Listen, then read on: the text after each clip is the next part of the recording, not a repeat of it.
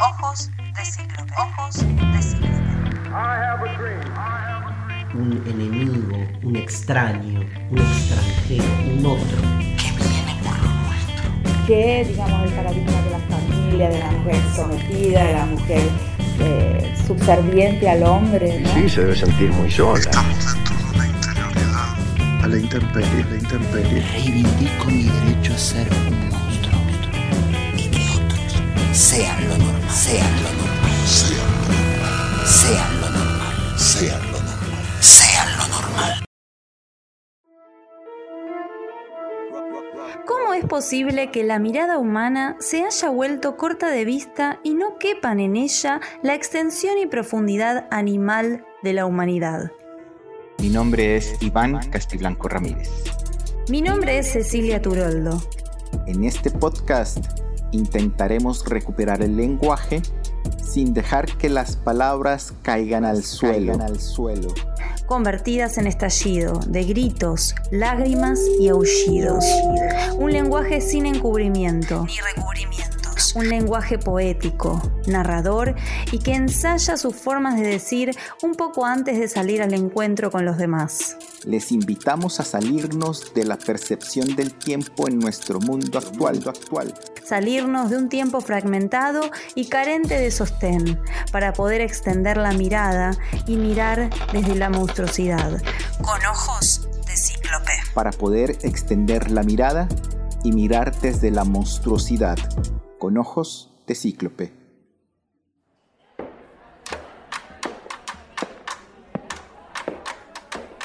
La experiencia que une tiene del mundo, de los otros, de une mismo, siempre resulta ineludible e irrevocablemente una experiencia de la fragilidad. Conversemos.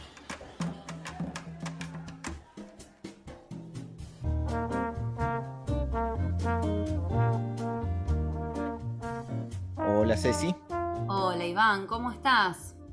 Bien, bien. ¿Vos qué tal? ¿Cómo va el verano? Soportándolo, padeciéndolo un poco. En mi caso, en tu caso sé que lo disfrutás. sí, en mi caso, por cuestiones, eh, qué sé yo, del cuerpo, particulares del, de mi cuerpo, eh, me genera hasta cierto alivio el calor. Qué contradictorio, ¿no? Porque estas altas temperaturas en general nos... Bueno, algunas personas, como a mí, que tengo la presión bastante baja, me, me tira, me tira. la- me, me pide cama. Wow. Pero bueno, Bueno. estamos acá para, para charlar nuevamente. Vamos a abrir diálogo. En esta ocasión hemos decidido eh, dedicarle tiempo, investigar el tema de las brujas, ¿no? Un tema recurrente, incluso eh, en las historias para niños, niñas, niñes, ¿no? En, los clásicos aparecen eh, muchas veces con determinadas características. eh, hay dichos sobre las brujas, hay gente que cree en las brujas. Eh, y bueno, ¿qué es lo que se dice sobre las brujas? ¿De dónde es que surge ¿no? este concepto de, de bruja? ¿no? Porque las brujas no existen, pero que las hay, las hay.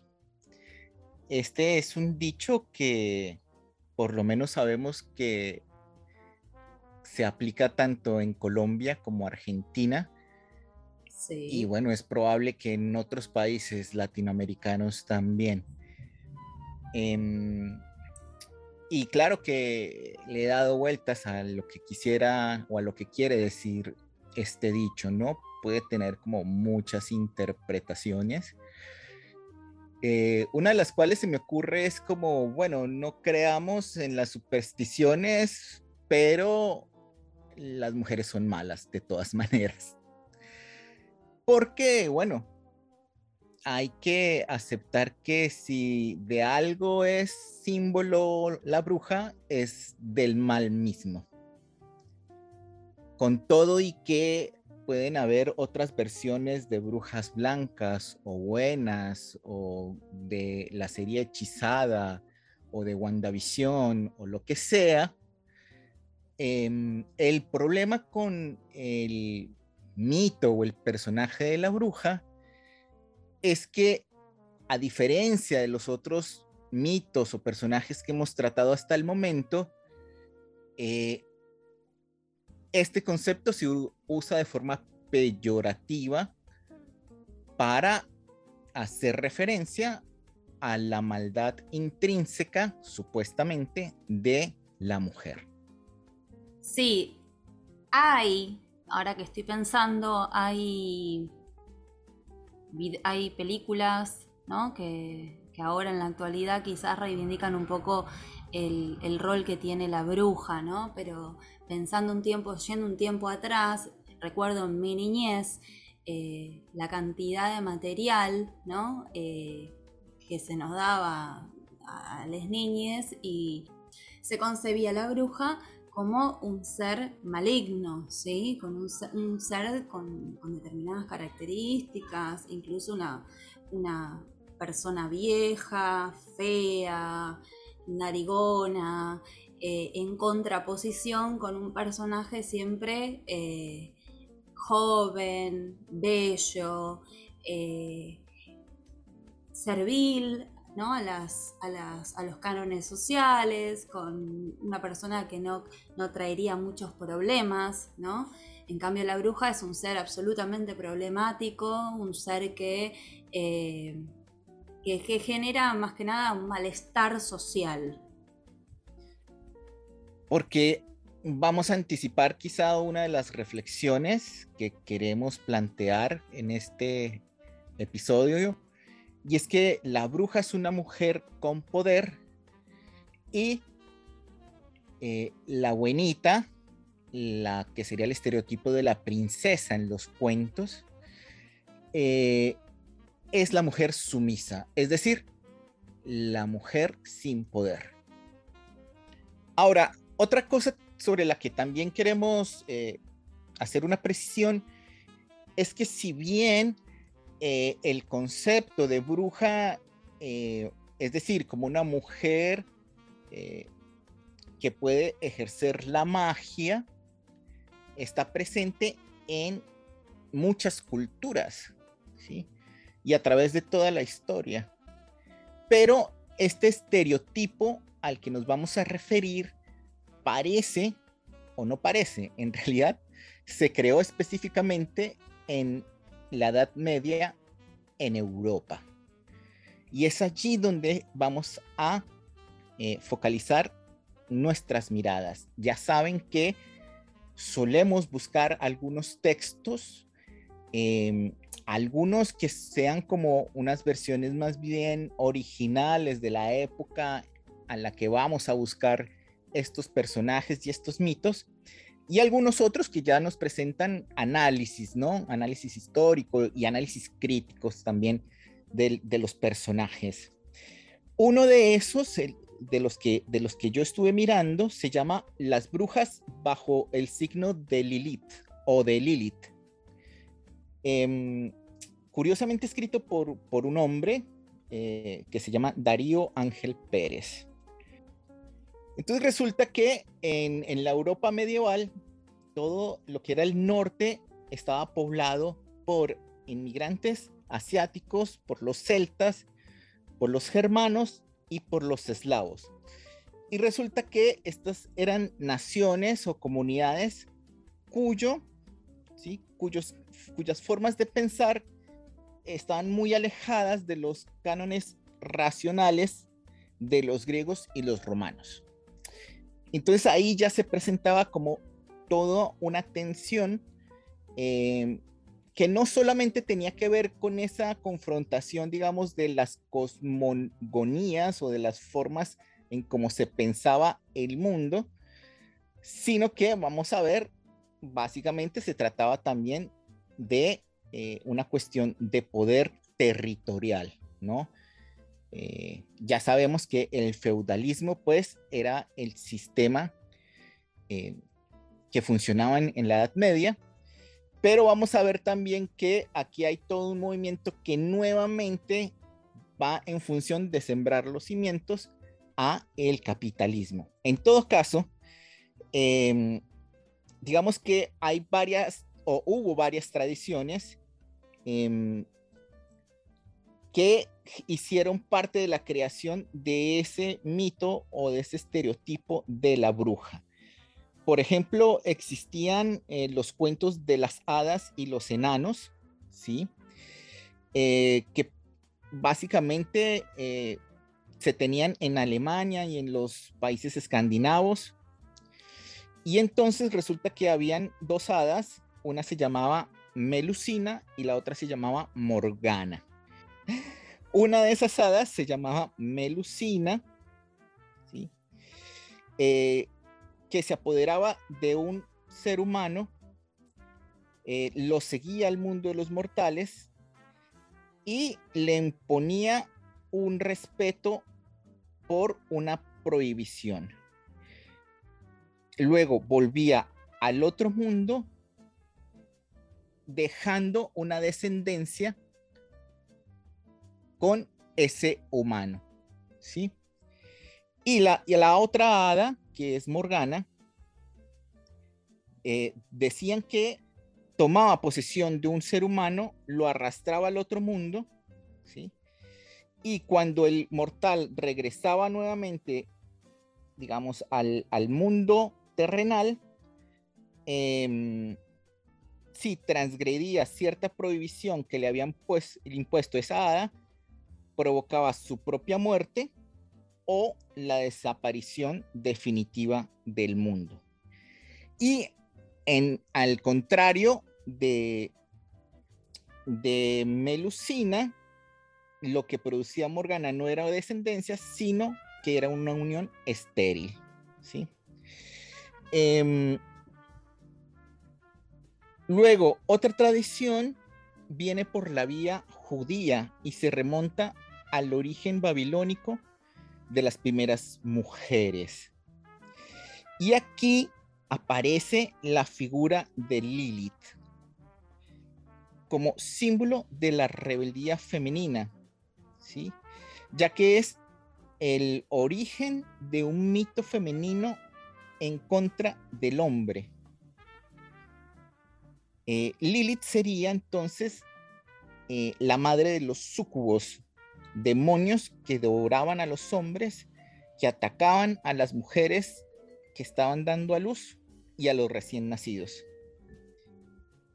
Em, entonces, resulta que hay ciertas versiones em, de rabinos judíos e incluso ciertos, eh, por decirlo así, ciertas escrituras que hacen parte o, habrían hecho parte de las escrituras judías y, también de las cristianas, en las que se menciona la posibilidad de que hubo una primera mujer antes que Eva. Y esa primera mujer sería Lilith. Y Lilith, al, eh, digamos, sabemos que Eva fue creada de la costilla de Adán mientras que Lilith fue creada del mismo polvo con el que fue creado Adán. Es decir, Lilith fue creada en igualdad de condiciones que Adán.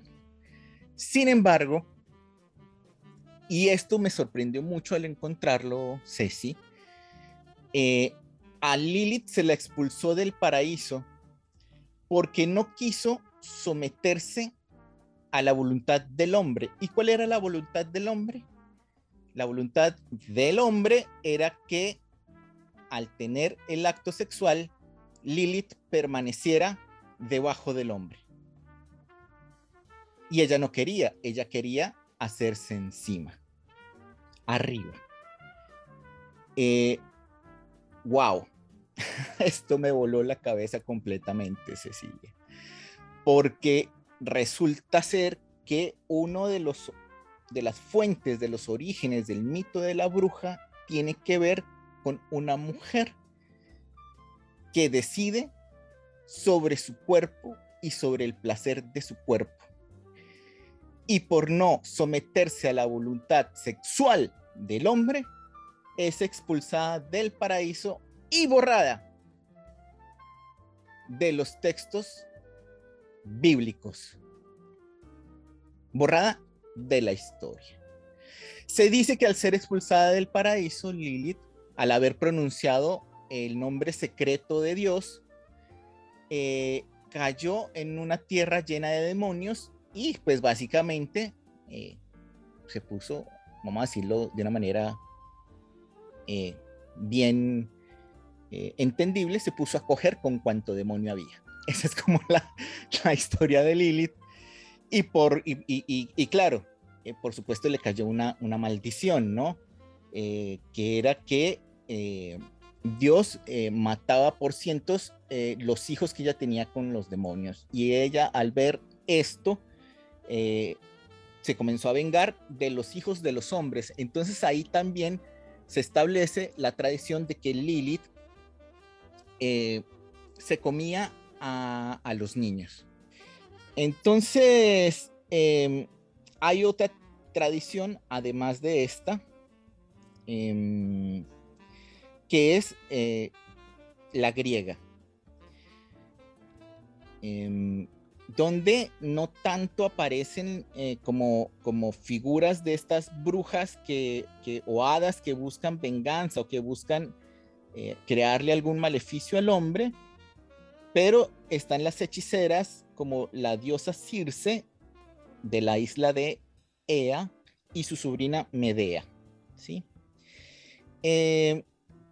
tanto la tía como la sobrina eran hechiceras muy poderosas que usaban eran brebajes para obtener efectos que causaran mucha devastación, como la ayuda que Medea le presta a Jasón para afrontar el reto que le había impuesto Eates, eh, para obtener, bueno, el famoso vellocino de oro. ¿sí? En la mitología griega, sin embargo, las hechiceras actúan como las diosas, de manera caprichosa, guiadas por su corazón. ¿sí? Y, eso las diferencia de lo que habíamos mencionado de las hadas y Lilith, que tienen ya un signo trágico de repudio al mundo masculino. ¿sí? Y una cuarta tradición eh, proviene de otro mito griego que es el de las ternas de mujeres como las parcas, que invitan a pensar más en un carácter como comunitario femenino, ¿sí? que luego va a ser demonizado por el patriarcado medieval. Y estas tradiciones, estas, estas dos tradiciones pueden dar origen a dos de las prácticas de la hechicería, que por un lado sería un arte solitario y por otro lado sería una práctica comunitaria. Em, y cuando tienen esa práctica comunitaria siempre eh, se presentaría a las brujas como en ternas, en, tríos, ¿sí? Siempre había una, una joven deseante, una madre protectora y una anciana sabia, ¿sí? Entonces, resulta que la iglesia de la Edad Media sospechaba que era una secta satánica de brujas que copulaban con el diablo. Me enterró la voz en el estómago un infernal tropel de viejas todas en cueros, que danzaban en el aire sin otro abrigo sobre sus carnes que una liga de cáñamo en las cinturas, a donde estaba ahorcado un pucherillo rebosando pringue y ungüento a la luz de unas moribundas candelillas que como cuernos llevan en la cabeza. Se vexaban ver tan horribles que parecían presitos a medio chamuscar en las calderas de Pedro Botero o cuerpos chismosos a medio podrir que iban a tomar la barca de Aqueronte. Baxaron a tierra, arremolinadas, formando más estruendo que una legión de vizcaínos. Y tanto se asustaron nuestras cabalgaduras con el ruido que nos vertieron en el suelo con alguna crujía del costillaje, y reconociendo por lo escandaloso del sitio que serían brujas. Nos incorporamos con menos susto y vimos que había formado la maldita tropa un círculo, cuyo horrible centro ocupaba un cabrón con dos miramerindos de sar en la cabeza, cabra de las ancas a Baxo y el resto de catadura humana.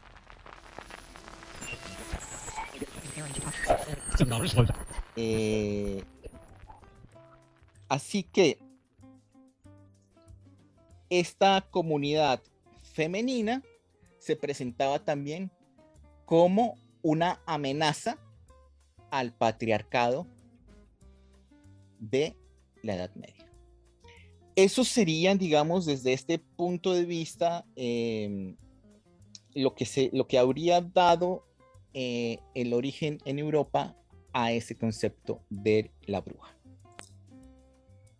¡Wow! Qué, qué interesante y me queda también resonando ¿no? la historia de Lilith que contabas, Iván, eh, esta idea de que Lilith eh, queda sin voz, ¿no? No, tiene voz, se le, le, quitan la voz, su vociferación, ¿no? su forma de ser presencia, y simplemente por decidir sobre su cuerpo.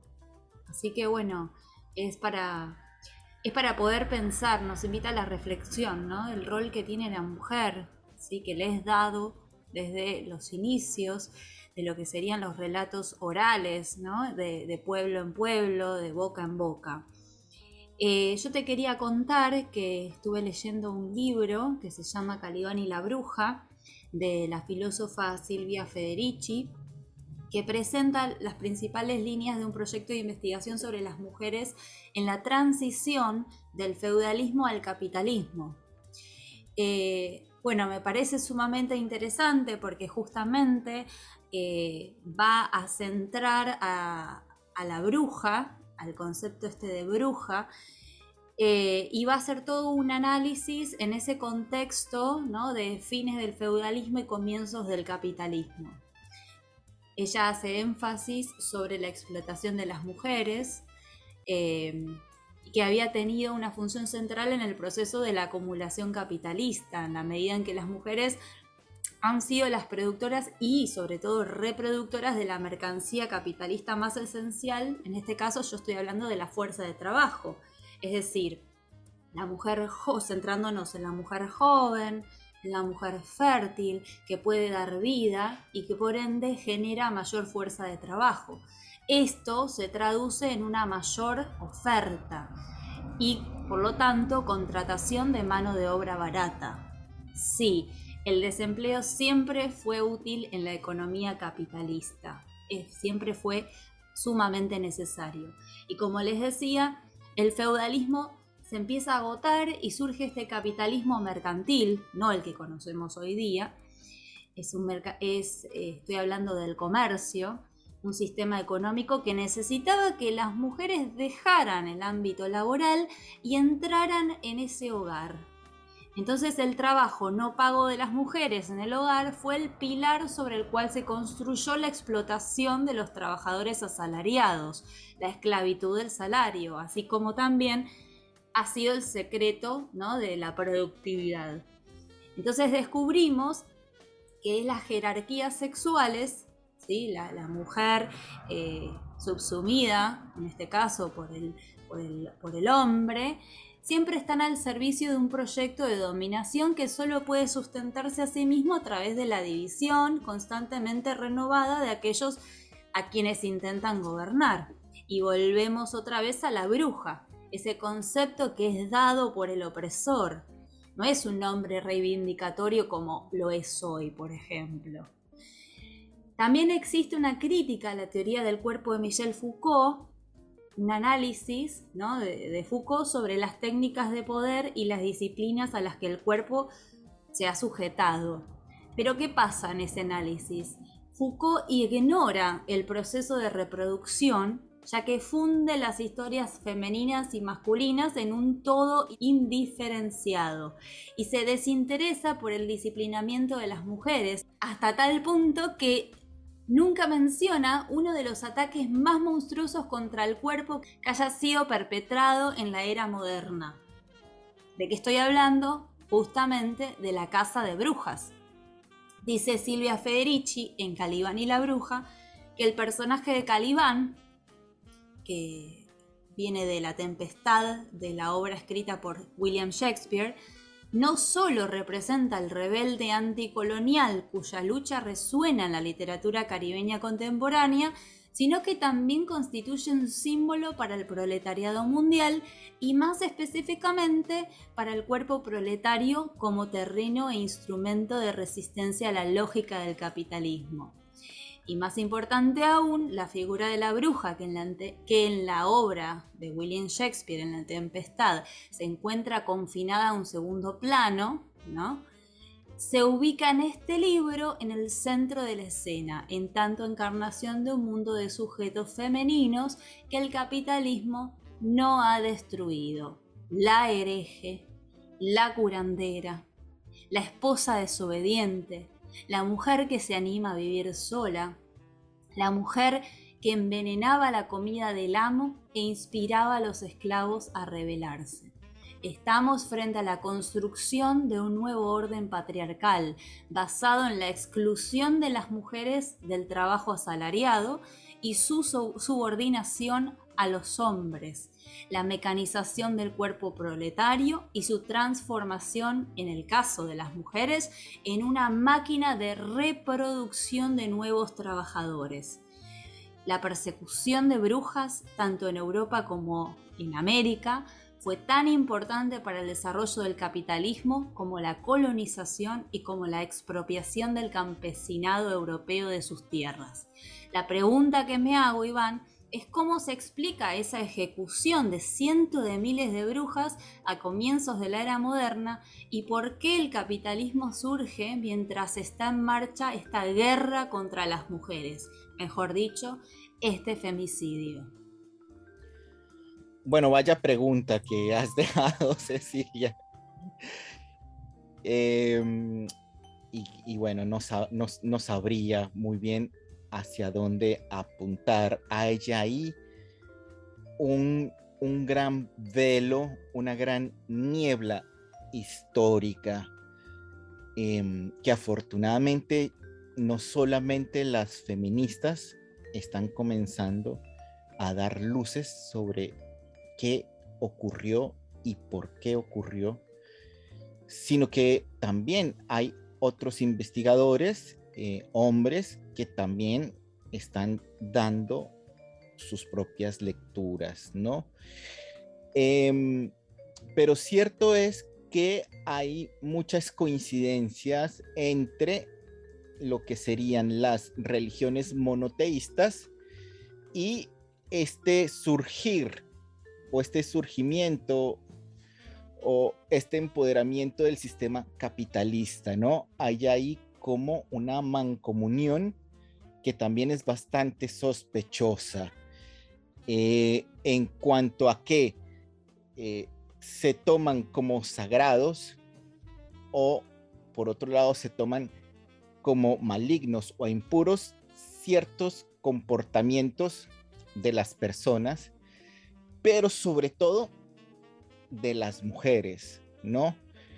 Por ejemplo, eh, esto de que la mujer no se pudiera hacer arriba tenía que ver con, primero, limitar la posibilidad del placer sexual de la mujer, pero también de que la mujer pudiese tomar la decisión de no realizar el coito eh, dentro de su útero, ¿sí? Em, y resulta que en, en, digamos, en, la, en el catecismo y en, la formación religiosa monoteísta judío-cristiana, digamos, eh, habían o, hay ciertos mandamientos en los que incluso se eh, decían cosas como que eh, estaba prohibido que el semen, ¿sí? cayese por fuera del útero. ¿sí? No se podía, eso, eso estaba mal, ¿sí? E, eso, eso ya era algo malo, algo que ofendía a Dios, ¿sí? Y entonces uno podría pensar si esto, este, este tipo de pensamiento eh, religioso era en realidad producido desde una espiritualidad o si más bien era una construcción de opresión para lograr controlar lo que sería después eh, un sistema de producción, eh, como tú bien lo dijiste, de mano de obra en la que se supiese fehacientemente quién era el padre de esa descendencia. Y de esta forma se podían repartir los roles sociales, políticos, eh, económicos, etcétera, ¿no?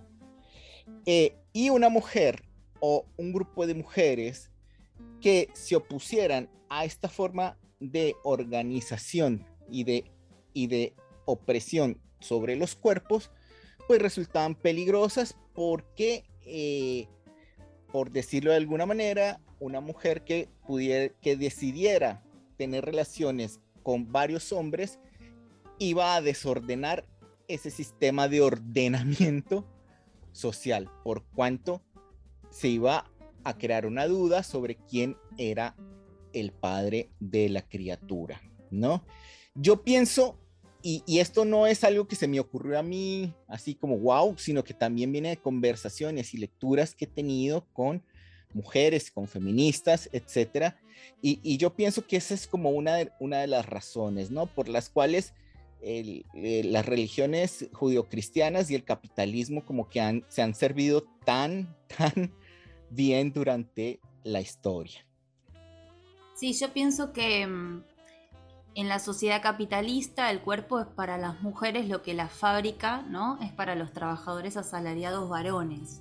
Es el principal terreno de su explotación y resistencia en la misma medida en que el cuerpo femenino ha sido apropiado por el Estado y los hombres, forzado a funcionar como un medio para la reproducción y la acumulación de trabajo. Y volvemos de nuevo a eh, esta intención de Lilith de tener eh, total poder sobre su cuerpo, ¿no? de decidir y no que decidan sobre ella.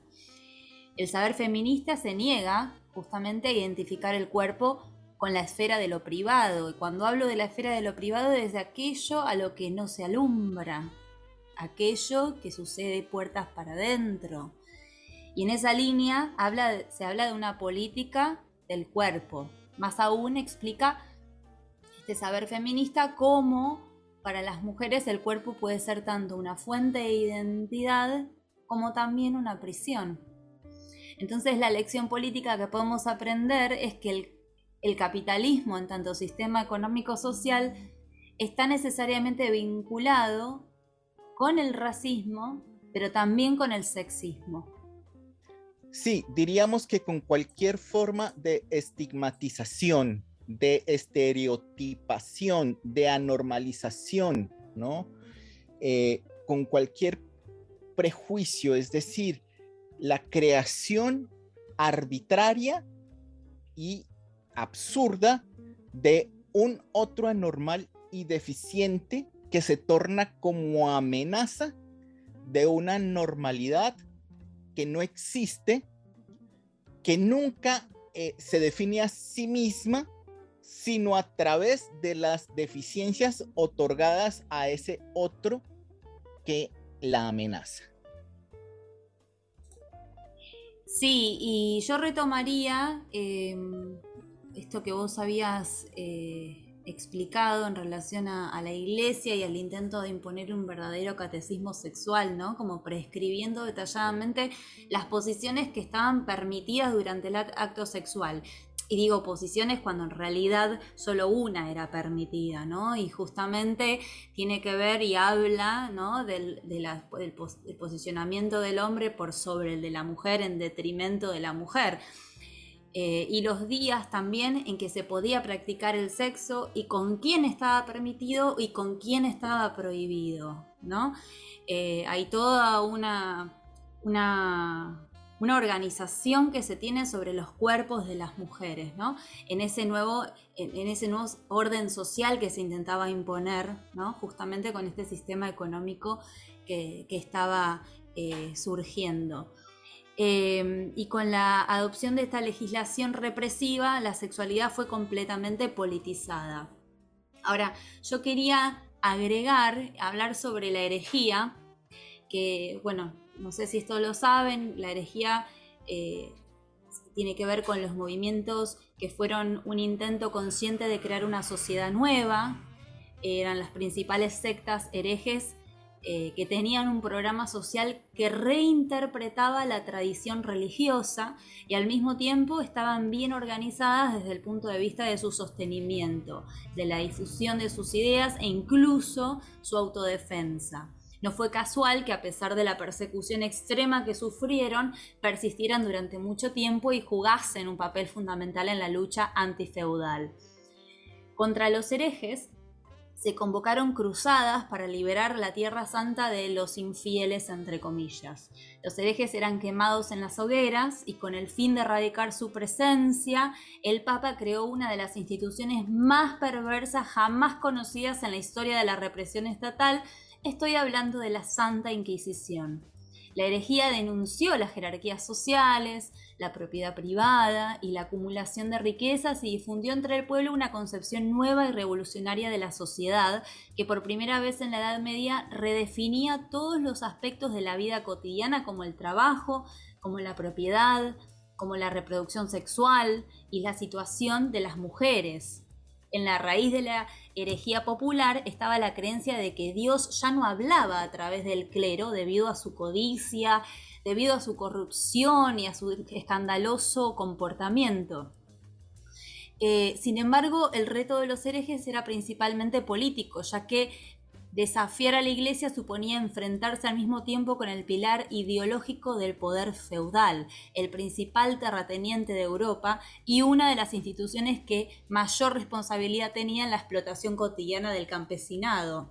¿Y por qué hago referencia a, a la herejía? Bueno, justamente a mediados del siglo XIV, a los inquisidores no les bastaba con acusar a los herejes de sodomía y licencia sexual en sus informes. También se les acusaba de dar culto a los animales y de regodearse en rituales orgiásticos, vuelos nocturnos y sacrificios de niños, de niñas, de niñes.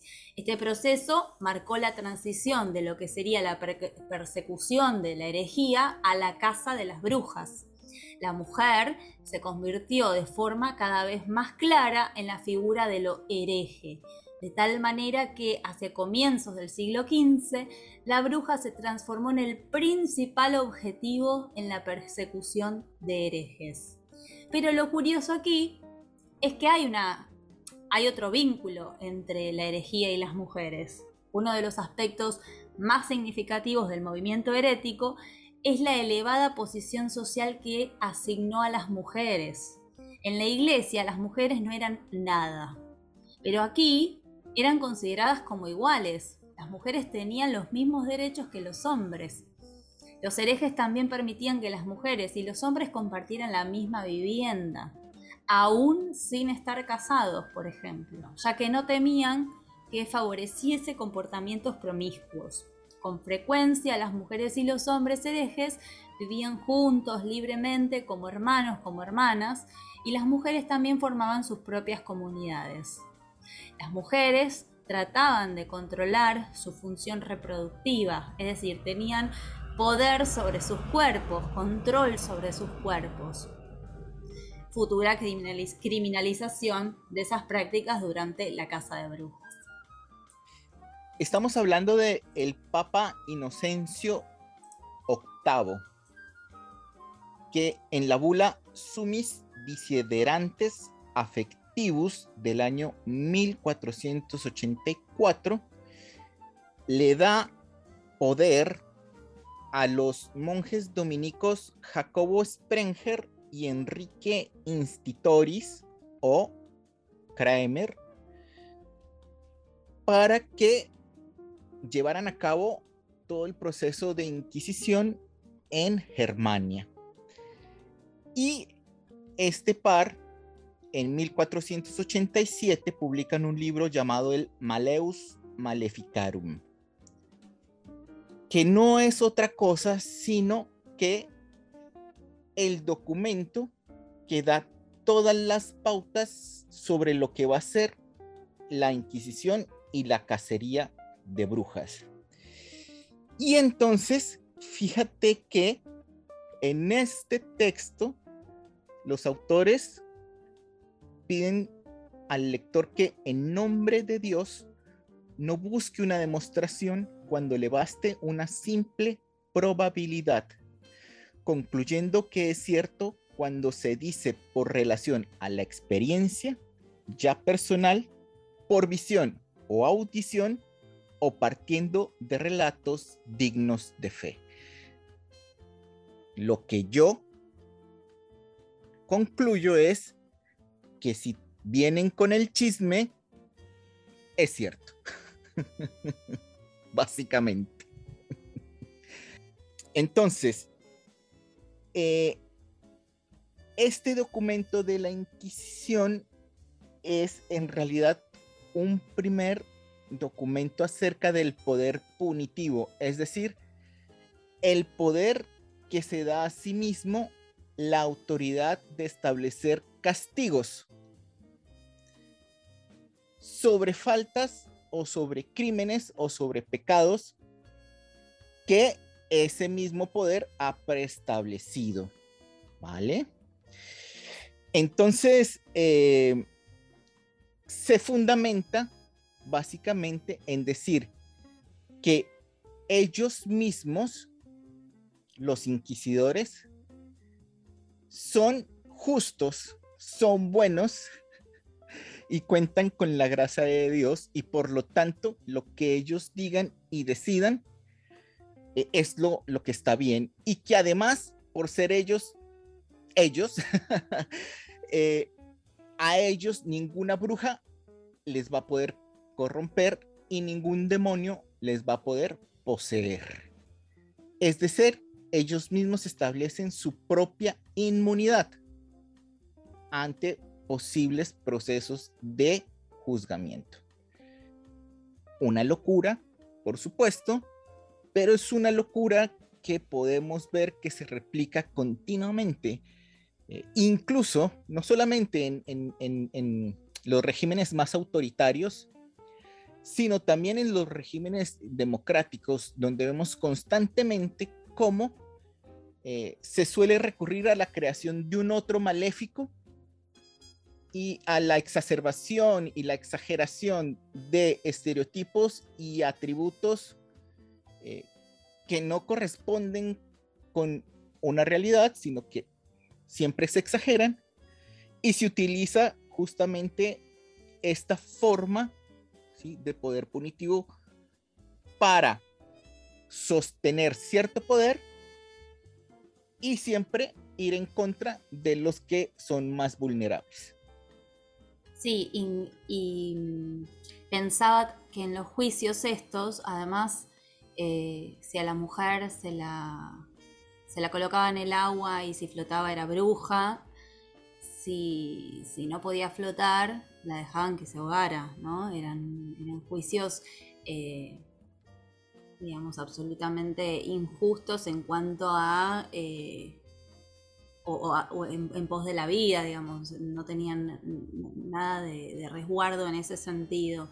Y me resuena mucho esto de, del punitivismo, ¿no? En relación a conductas que hemos padecido en, Latinoamérica Em, durante las dictaduras eh, cívico-militares, ¿no? Donde, eh, y bueno, este dicho de algo habrán hecho, ¿no? Eh, si, desaparecía determinada persona y bueno, este, algo habrá pasado, algo habrá hecho. Y con esa justificación, miles y miles de personas desaparecían, nadie sabía nada y la vida seguía.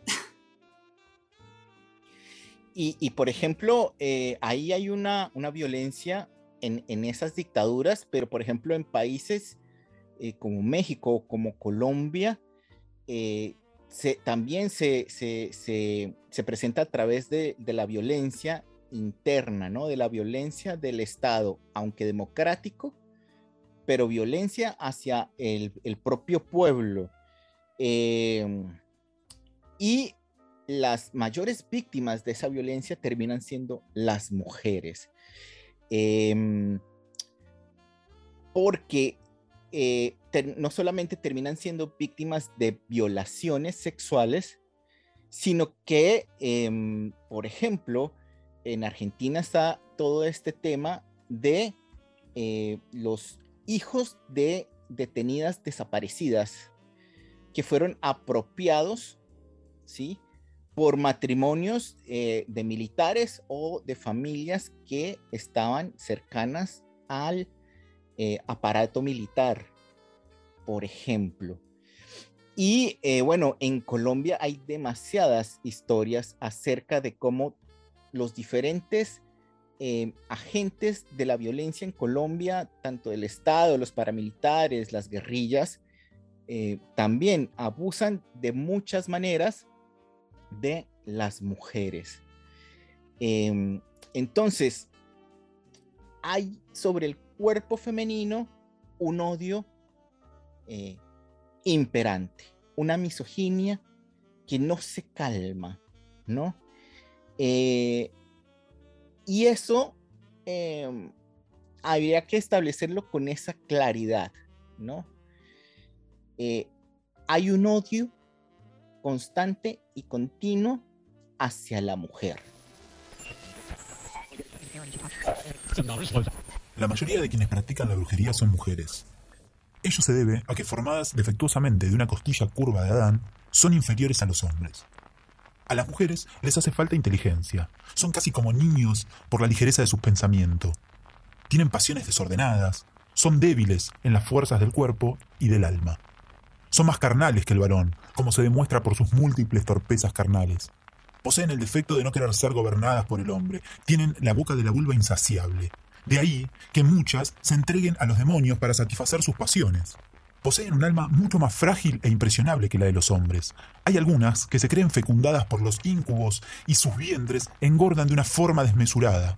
Y cuando llega el momento del parto, adelgazan por la simple expulsión de gases en gran cantidad. Aunque fue el diablo quien condujo a Eva al pecado, fue Eva quien sedujo a Adán.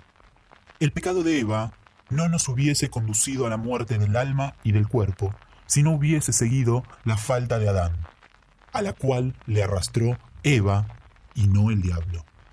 Fémina proviene de fe y de minus, porque las mujeres han tenido siempre menos fe.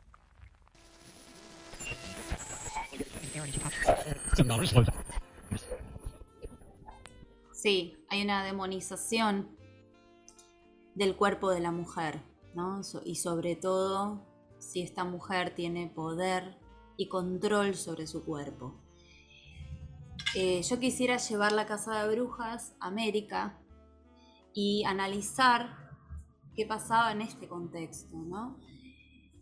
Y bueno, comentarte que bueno, fueron justamente las mujeres quienes más tenazmente defendieron el antiguo modo de existencia y quienes, y de forma más vehemente, se opusieron a la nueva estructura de poder. Probablemente debido a que eran también las más afectadas. Antes de la conquista las mujeres tenían sus propias organizaciones, sus esferas de actividad reconocidas socialmente, y si bien no eran iguales a los hombres, se las consideraba complementarias a ellos en cuanto a la contribución a la familia, la contribución a la sociedad. Además de ser agricultoras, eran tejedoras, eran alfareras, herboristas, curanderas, sacerdotisas al servicio de los dioses locales.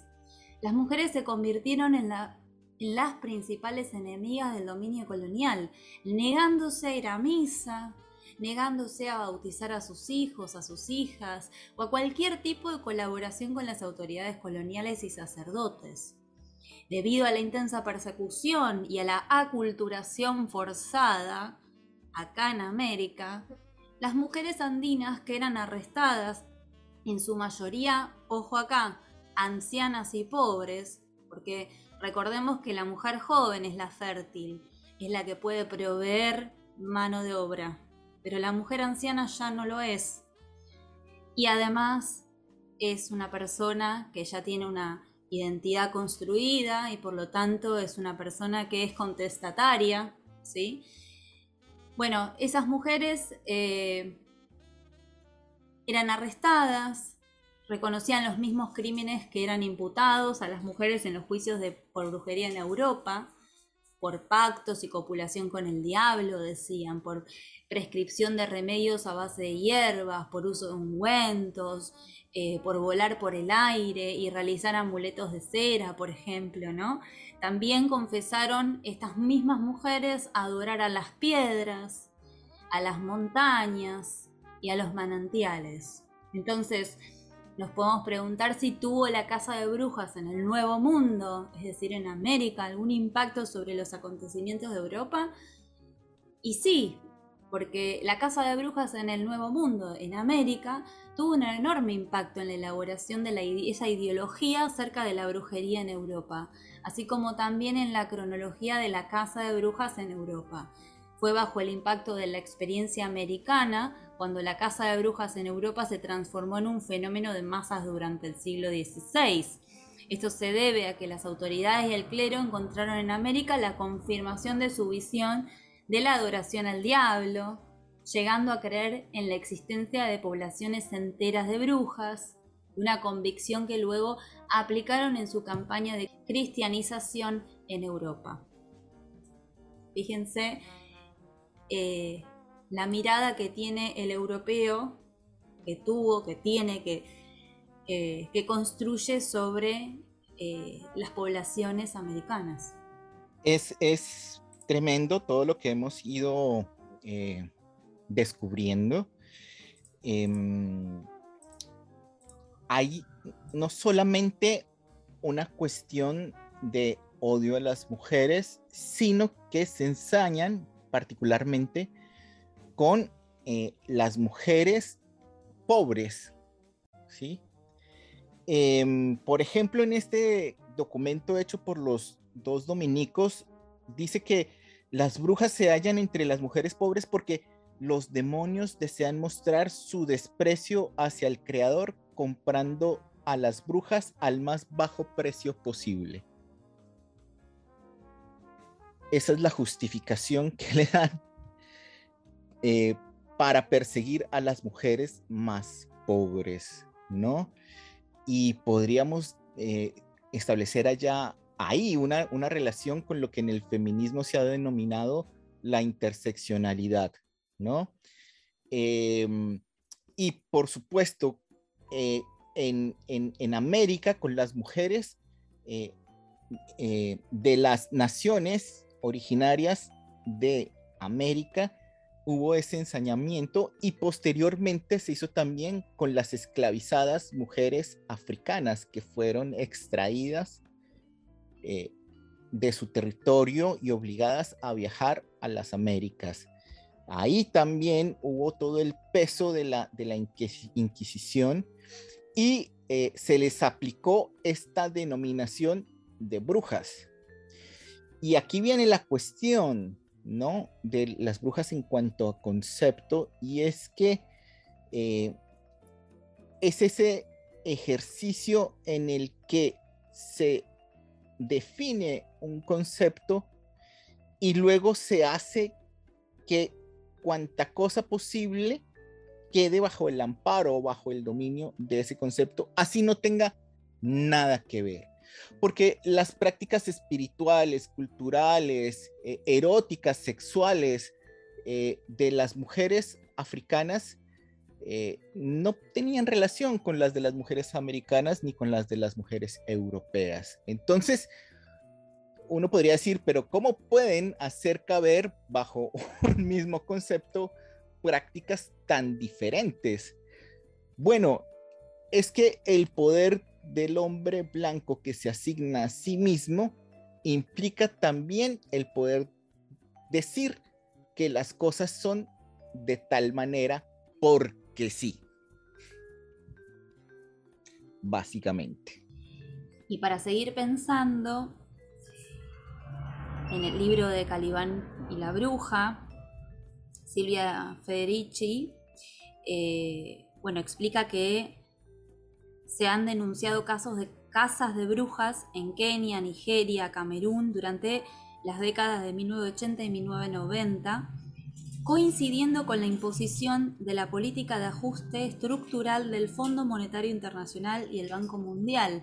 Así que fíjense cómo eh, la justificación va, acomodándose a los intereses de la época, del sistema económico que, seguimos eh, padeciendo. Eh, no, no tanto, eh, no, tiene tanto que ver con la mirada que tenga que se tenga sobre las mujeres, sino más bien la forma de, de organizarla, la forma de domesticarla más que nada, y que sea a los fines de los intereses del sistema de turno. Bueno, habíamos mencionado ya eh, al principio de este episodio que también eh, estaba todo este manejo, este uso de la figura de la bruja en los cuentos infantiles y habría mucho más para explorar y para hablar al respecto. Em, pero a mí me gustaría mencionar dos cuentos como Blancanieves y Hansel y Gretel. Los dos eh, eh, tienen como personaje central la figura de la bruja y lo que me llama la atención es que en las versiones originales de ambos cuentos las brujas mueren por la acción del fuego la, bruja, la madrastra malvada de, Blancanieves, eh, al final de la historia le hacen poner unos zapatos de hierro que habían puesto previamente sobre carbones encendidos y luego la obligan a bailar con esos zapatos puestos desnuda hasta que muriera. Eh, es un final demasiado cruel y excesivo, ¿no? Para, tremendo, tremendo. Para, para cualquier villano, diría uno, ¿no? Pero así termina ese, ese cuento. Por supuesto, eh, Disney nos cambia la historia, ¿no? Nos mete que, hubo un beso que no estaba en la historia original, eh, pero eh, bueno, creo que son estrategias en las que el poder vuelve a reproducir, ¿no? Estos estereotipos. Así que ya me dirán los inquisidores si las brujas son las que representan el mal o si nuestras mujeres sabias, las que saben del amor, pero no solamente del amor carnal, no solamente del sexo, sino del amor a la madre tierra también. ¿Sí? Si no son ellas las que nos protegen en esta tierra, que por más que quieren arrasarla, no lo han conseguido. Así es. Es volver al encantamiento, ¿no? Volver a los rituales de ancestrales, volver a la naturaleza, lo que más necesitamos ahora ser más seres que humanos frente a tanto malestar, frente a, tanta muerte, a la ecología que nos afecta a todos. Así que, bueno, es una forma de, seguir reflexionando sobre nuestro pasado, sobre nuestro presente y, y, seguir construyendo a partir de lo que nos ha sucedido para que no vuelva a suceder y para poder cambiar el rumbo eh, de, nuestro, de, nuestra, nuestra comunidad, ¿no? de, nuestra, sociedad, en pos de un mejor vivir. Así es. Eh, mi invitación como hombre es a que dejemos de usar eh, la palabra bruja de forma peyorativa y que en lugar de denominar bruja a cualquier mujer, tratemos de darle el nombre que le corresponde, su nombre propio, por ejemplo, y que le demos el valor al papel que está desarrollando en la sociedad. Eh, como mujer, como mujer en el, en el ámbito político, como mujer en el ámbito doméstico, cultural, es decir, en cualquier lugar que ocupe la mujer está cumpliendo una función. Y tenemos que dejar de denominarlas desde estos estereotipos tan negativos. Por ejemplo, como la abuela, eh, la sabedora, la mujer sabia, la mujer poderosa. Bueno, Iván, qué viaje que hemos tenido, ¿no? Qué, extenso y qué interesante diálogo que construimos en base y en torno al concepto de bruja. Eh, y bueno, será hasta la próxima. Así es, querida Cecilia. Eh, esperamos otra vez encontrarnos en estas conversaciones y nada, eh, que haya mucha magia para todos.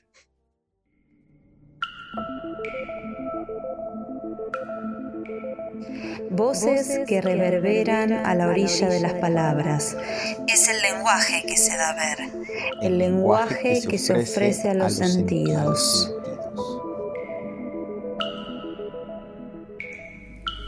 Oriki para las negras viejas de antes.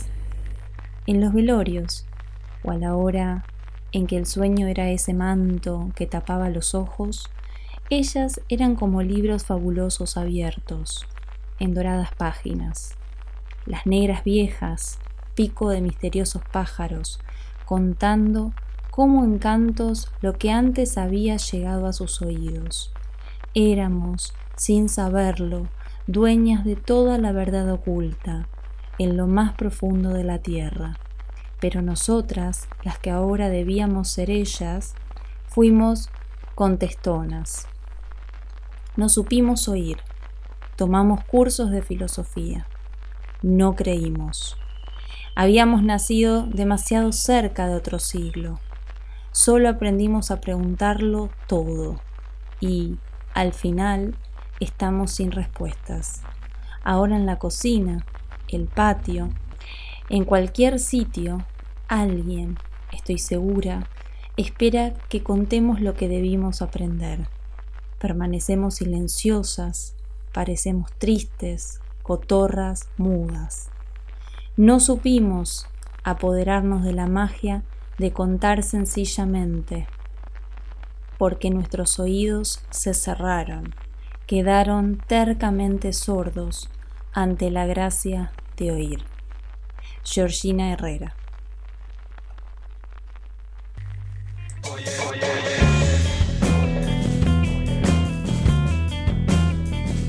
Esto fue todo. Esto fue todo. Esto fue Ojos de Cíclope. Esto fue todo. Esto fue. Esto fue Ojos de Cíclope.